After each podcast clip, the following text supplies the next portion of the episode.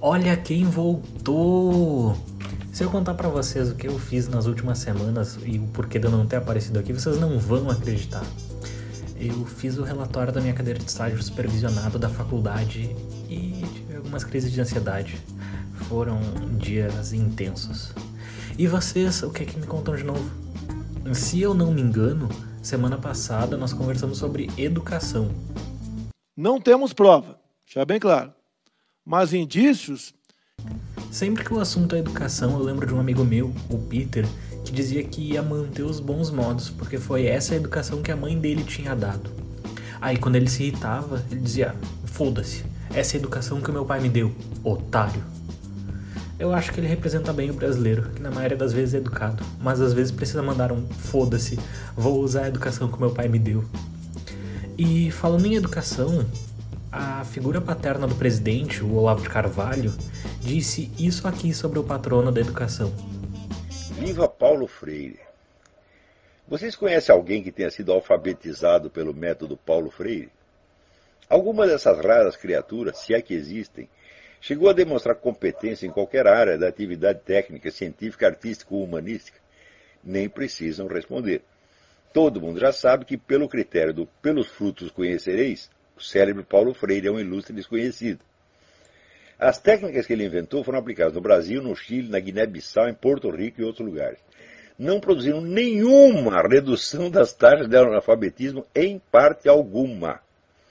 Produziram, no entanto, um florescimento espetacular de louvores em todos os partidos e movimentos comunistas do mundo.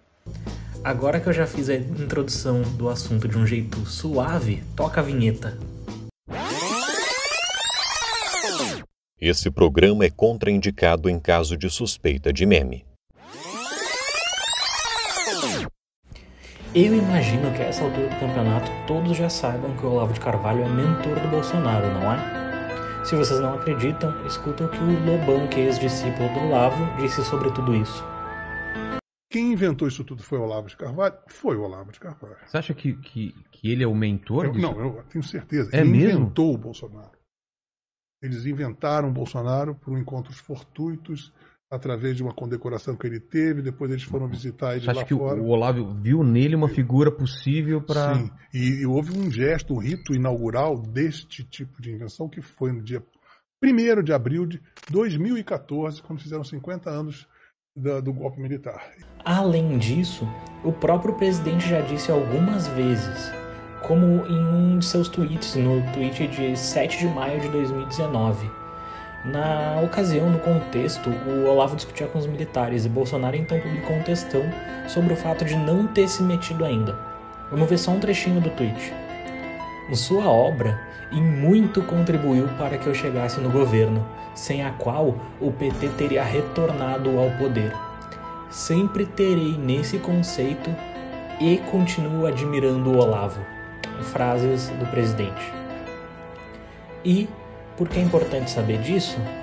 Bem, Então vocês passam a responsabilidade de uma nação inteira para um único sujeito para ele fazer tudo isso. Isso é imposs- absolutamente impossível. Então, o que tem de fazer agora não é ficar cobrando o Bolsonaro porque ele faça isso, mais aquilo, mais aquilo outro. Não, você tem que se organizar para apoiá-lo, meu Deus do céu. Não é o que ele pode fazer por você, é o que você pode fazer por ele. O plano de gestão do governo Bolsonaro está todo ligado a ele. O Ricardo Vélez Rodrigues é o sujeito que no mundo mais conhece o pensamento brasileiro.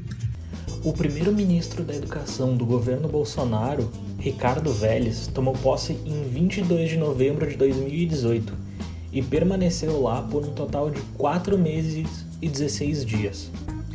Na sua primeira aparição, no dia 2 de janeiro, o MEC publicou um edital permitindo a compra de livros didáticos com erros ou propagandas, algo que nunca tinha acontecido. Uma semana depois, dada a repercussão, o edital foi cancelado. No dia 11 de janeiro ainda, o ministro demitiu 11 pessoas relacionadas ao edital. Todas elas foram demitidas por, entre aspas, puxarem o tapete, como ele mesmo disse. No dia 2 de fevereiro, em entrevista à Veja, ele, que é chileno, diz que o brasileiro viajando é um canibal. Duvidou? Ouve aí. O brasileiro viajando é um canibal. Um canibal. rouba coisas dos hotéis, rouba o assento salorido do avião, é, traz tudo de lembrança. Não? Ele, ele sai da porta de casa e pode, pode carregar tudo. Então, isso é pacote de educação para a cidadania no fundamental. Em 25 do mesmo mês, o MEC enviou cartas às escolas pedindo que crianças fossem filmadas durante o hino nacional. Nela, ele disse: Brasileiros, vamos saudar o Brasil dos novos tempos e celebrar a educação responsável e de qualidade desenvolvida na nossa escola pelos professores, em benefício de vocês, alunos, que constituem a nova geração. Brasil acima de tudo, Deus acima de todos. No dia 28, ele desiste dessa ideia. Bom, eu podia continuar, mas se eu for focar em todas as coisas que ele já falou, a gente teria um episódio para cumprir a carga horária de dois presidentes. Só o que vale frisar para terminar é o lenga-lenga da sua saída. O presidente Jair Bolsonaro já tinha dito que ele ia sair, enquanto ele tinha dito que não.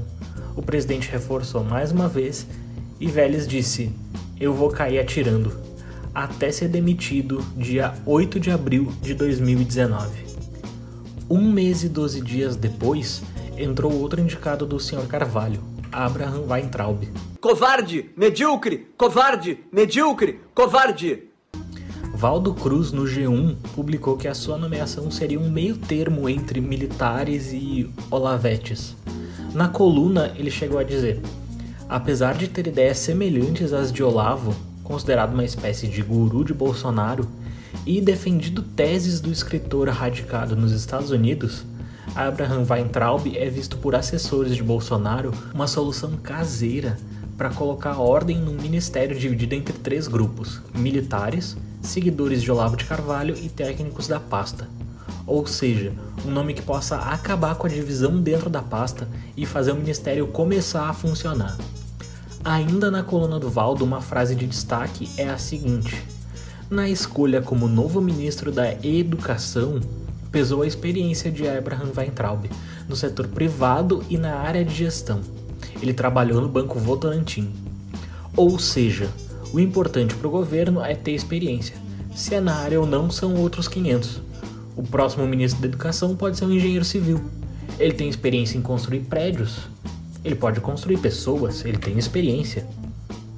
De lá para cá, o ministro passou por diversos momentos em que se opôs a decisões como a retirada do apoio à Fundeb, o Fundo de Manutenção e Desenvolvimento da Educação Básica. Além disso, teve o congelamento de 1,7 bilhões de reais dos gastos das universidades. Esses gastos iam desde pagamento de equipamentos básicos até salários de funcionários. Na época, a medida gerou paralisação em centenas de cidades e foi vinculada pelo ministro à prática de balbúrdias em universidades. Sua opinião sobre o que acontece é clara. Sim, há plantações de maconha nas federais, nas universidades, e que sim, há, houve a utilização de um laboratório de química de uma universidade federal para a produção de drogas sintéticas. Mas o problema não é a plantação em si, o problema é o que ela reflete. Entre janeiro e setembro de 2019, Weintraub e o CAPES fizeram três anúncios de cortes de verbas para bolsas de pós-graduação, mestrando e doutorado, congelando um total de 11 mil bolsas para novos pesquisados. Ele também foi contra, inclusive juridicamente, no adiantamento do Enem em plena pandemia. A Petrobras também destina recursos à educação, e esses recursos eles têm prazos para serem usados, se não voltam para o caixa do país para ser usados no ano seguinte ou em outro lugar. Weintraub perdeu o prazo e deixou escapar o valor de 1,6 milhões de reais. Para além da educação, ele sugeriu prender os aspas, vagabundos do STF. Eu, por mim, botava esses vagabundos todos na cadeia, começando no STF foi diversas vezes xenofóbico com o povo chinês em seu Twitter e comparou uma ação da PF com um ato nazista. E por fim, depois de diversas polêmicas e um clima não muito agradável, o ministro largou o posto em 20 de maio de 2020.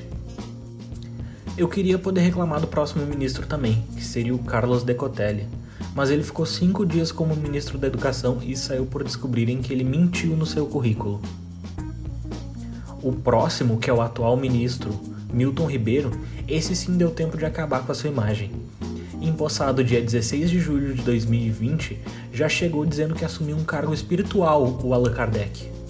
Mais de um ano depois de empossado, e as suas marcas até agora são um Enem com o menor número de inscritos dos últimos 15 anos, um ministério que não conseguiu ainda mapear o impacto da pandemia, isso segundo o presidente do Conselho Nacional de Secretários da Educação, e também tem um outro momento marcante, que foi quando o ministro disse não querer inclusivismo nas escolas e que acredita que pessoas com deficiência precisam ficar separadas das outras crianças. Aí depois, esse foi um programa que caiu para o outro extremo, o inclusivismo. O que é o inclusivismo? A criança com deficiência era colocada dentro de uma sala de alunos sem deficiência. Ela não aprendia, ela atrapalhava, entre aspas, essa palavra falo com muito cuidado, ela atrapalhava o aprendizado dos outros. O cara usa a palavra atrapalha, mas diz ele que com cuidado. Então, se ele diz que com cuidado, tá tudo certo. Ele podia usar sinônimos como dificultar, bloquear, prejudicar, ludibriar, abalar, desorientar, qualquer uma dessas, abre aspas, com cuidado, que ia continuar sendo ruim ainda procurando oportunidades de aparecer, dizendo outras frases polêmicas, ele disse que faculdade devia ser para poucos. Então eu acho que futuro é institutos federais, como é na Alemanha hoje. A Alemanha ela dá atenção, a, são poucos os que fazem universidade. Quer dizer, um chama o brasileiro de selvagem, o outro faz comparações estapafúrdias com o nazismo, e o outro ainda diz que educação devia ser só para selecionados. Eu gostaria muito de xingar eles fazendo comparação com o nazismo, mas aí eu podia ser cotado para ministro da Educação e não é isso que eu quero. Na semana passada, dia 15 de outubro, foi o dia do professor, e o ministro não só não mandou mensagem lembrando da classe, como passou o dia em um culto. Agora sabemos o porquê do cargo espiritual que ele recebeu e que ele vem em primeiro lugar em relação à educação do povo brasileiro. Esse foi o resumo da gestão da educação no governo Bolsonaro. Lembrando que, em 2018, quando concorria a presidente, seu plano era alavancar uma campanha contra a doutrinação presente nas escolas, combatendo com a modificação dos conteúdos e métodos de ensino. Ele estabeleceu como prioridade a educação básica e o médio técnico, afirmou que ia dar mais ênfase a disciplinas como matemática, ciências e língua portuguesa, em detrimento à filosofia e sociologia. Se eu precisasse resumir o plano de educação do governo, eu diria isso. Estou aqui para falar do meu projeto Brasil Melhor, que visa tornar um Brasil melhor através de melhorias no Brasil. Eu formarei a melhor equipe com os melhores profissionais terão as melhores ideias, com mais aspectos positivos e menos negativos. Por hoje é isso. Eu vou ficando por aqui, mas queria pedir para não esquecerem de seguir o nosso podcast no Twitter, @podouvindo, pod com P mudo. Lá vão estar todos os materiais usados para a criação do episódio. Além disso, segue a gente no seu agregador de podcast favorito. Eu não sei se tu ouve a gente pelo Spotify, Deezer ou por onde, mas eu fico muito feliz em dizer que a gente está em todos os agregadores que eu conheço e mais alguns.